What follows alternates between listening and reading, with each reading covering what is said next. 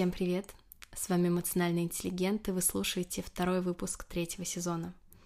Сегодня я расскажу про письменную практику, которая называется «Неотправленное письмо», и она очень хорошо помогает для проживания своих каких-то глубоких, сложных чувств, которые мы часто вообще запрещаем себе ощущать, а также для работы с травмой, для проживания потери — и еще я немного вернусь к теме с самосочувствием, потому что именно с этим э, я работала в течение недели, пока пробовала эту практику на себе. И мне кажется, что я откопала что-то новое и важное, чем я сегодня и поделюсь. Но здесь есть такой тонкий момент, который заключается в том, что какими бы сильными, умными, чуткими, ответственными мы ни были, не со всеми проблемами мы можем справиться самостоятельно, не через все мы можем пройти без помощи и часто без помощи специалиста.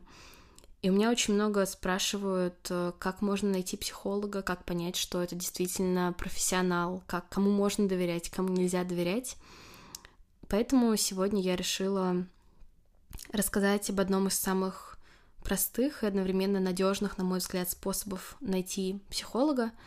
А, и я хочу порекомендовать сервис по подбору психологов, который называется Мета. Я оставлю ссылку в описании этого выпуска, или вы можете просто прогуглить а, Мета подбор психологов. И по факту, чтобы найти специалиста, нужно просто перейти на сайт и заполнить анкету, в которой вы а, указываете, с чем вы хотите работать, что вас беспокоит, и Вся информация, которую вы оставляете, естественно, она конфиденциальна, ее увидят только эксперты меты, которые по ней смогут подобрать э, нужного специалиста, который э, сможет работать э, именно с вашим запросом. И другая важная особенность меты заключается в том, что все психологи и психотерапевты проходят три этапа отбора смотрит их дипломы, отзывы от профессиональных сообществ или от их супервизоров и проводит с ними собеседование. Поэтому в базе нет каких-то случайных психологов, и можно быть уверенными в их профессионализме и в их компетенциях. А теперь поехали. Итак, техника «Неотправленное письмо» тоже достаточно простая в использовании. Вы просто находите какого-то человека, которому вам хотелось бы что-то рассказать или объяснить, или, может быть, задать вопрос, и пишите ему письмо, не отправляя его. И момент того, что вы не отправляете это письмо, очень важный, потому что какие-то чувства или мысли, которые вам было бы некомфортно открыто выражать э, по-настоящему перед человеком, потому что, не знаю, может быть, вы боялись бы его обидеть или еще что-то, какой-то его другой реакции — эти мысли и чувства выходят наружу, им ничего не мешает, и в каком-то смысле это позволяет э, по-настоящему познакомиться с ними, как-то посмотреть на них без каких-то прикрас, без э, оград и всего такого. Второй важный момент вообще относится ко всем письменным практикам и заключается в том, что когда ты узнаешь какой-то технике, появляется очень большой соблазн просто подумать в таком ключе. Например, просто подумать о том, что бы ты написал в этом неотправленном письме. И у меня тоже был такой опыт вот э, в течение этих двух недель, когда в какие-то моменты я просто э, шла и думала об этом, но потом все-таки возвращала себя и э, записывала то, что я, то, о чем я думала, и я поняла, что писать действительно намного более эффективно, потому что когда ты просто размышляешь о чем-то, очень легко начать циклиться на какой-то одной мысли.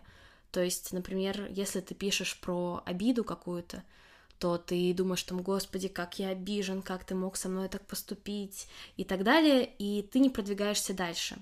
С другой стороны, когда ты оставляешь это сразу на бумаге, тебе намного легче регулировать э, ход э, своих мыслей, и ты уже, ну, буквально видишь, что, окей, ты это написал, к чему ведет эта мысль. И таким образом техника становится намного более продуктивной, если по-настоящему ее записывать. И третий момент — это письмо не обязательно писать другому человеку. Например, э, вот я на этой неделе писала письмо себе в прошлом. И надо признать, что мне это достаточно сложно далось, и я писала его в несколько заходов, потому что просто, ну, это была какая-то такая достаточно больная для меня тема, и очень много ресурсов на это уходило, поэтому тоже, если ты пишешь какое-то письмо, а, в которое вкладываешь много и чувствуешь усталость, не пытайся написать все за один присест, э, это не обязательно поможет. Через технику неотправленное письмо я разбиралась достаточно такой пульсирующей, трепещущей для меня темой.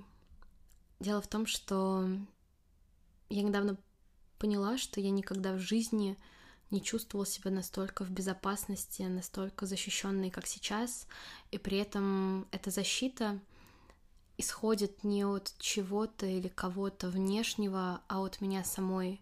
Это очень сильно про чувство, что я могу защитить себя, что если что-то произойдет, я обязательно помогу себе так или иначе и сделаю все, что в моих силах для этого.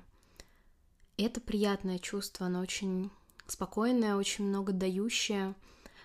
Но при этом, когда я вспоминаю какие-то моменты в прошлом, когда я не защищала себя достаточно, когда я молчала в моменты, где не нужно было молчать, я испытываю очень сильную злобу на себя в прошлом и какую-то обиду за то, что я, я делала какие-то неправильные вещи с собой, и самое сложное в этом чувстве то, что ты очень ясно понимаешь, это твое прошлое, это твоя история, это что-то, что останется с тобой на всю жизнь.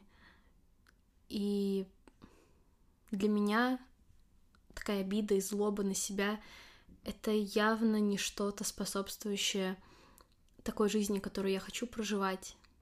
Поэтому я решила разобраться с этими чувствами, в частности, с помощью всего того, что я сама узнала на протяжении второго сезона моего подкаста, который был посвящен самосочувствию.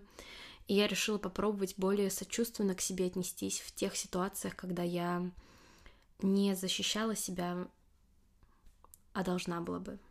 Я написала письмо себе в прошлом, чтобы, наверное, просто попробовать еще раз, еще чуть честнее простить себя за какие-то события.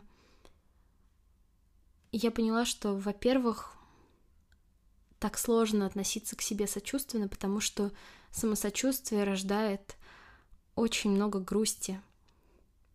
Наверняка в твоем прошлом тоже были какие-то такие моменты, которые ты не выбирал, которые просто с тобой произошли, и ты был беззащитным в них, и ты не мог никак по факту их изменить или повлиять на них. И это очень грустно, это очень печально. Но при этом э, в нашей культуре грусть это такое запретное чувство, грусть это про слабость, грустить нельзя. И злость часто является такой маской грусти, когда чувство есть, но ты не можешь настоящее чувство проявить и даже прочувствовать свое настоящее чувство, и появляется другое, замещающее его. Я решила просто побыть с этой грустью, почувствовать ее, пощупать ее, как бы это ни звучало, и пришла к такой мысли, которая мне очень на самом деле помогла по-другому отнестись к себе самой в своем прошлом. Вот если бы меня тогда спросили, действительно ли я хотела плохо с собой поступить, действительно ли я хотела причинить себе боль или позволить кому-то ее причинить.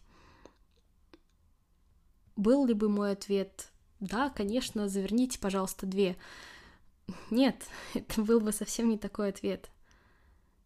И на самом деле в тех ситуациях я, я делала все, что было в моих силах. Я делала все, что я могла, просто этого было недостаточно. Это значит, что я даже перед собой ни в коей мере не виновата. Просто иногда происходят вещи, которые случаются вне зависимости от моего желания, вне зависимости от моих действий. От этой мысли мне стало еще немного грустнее и еще сильно легче.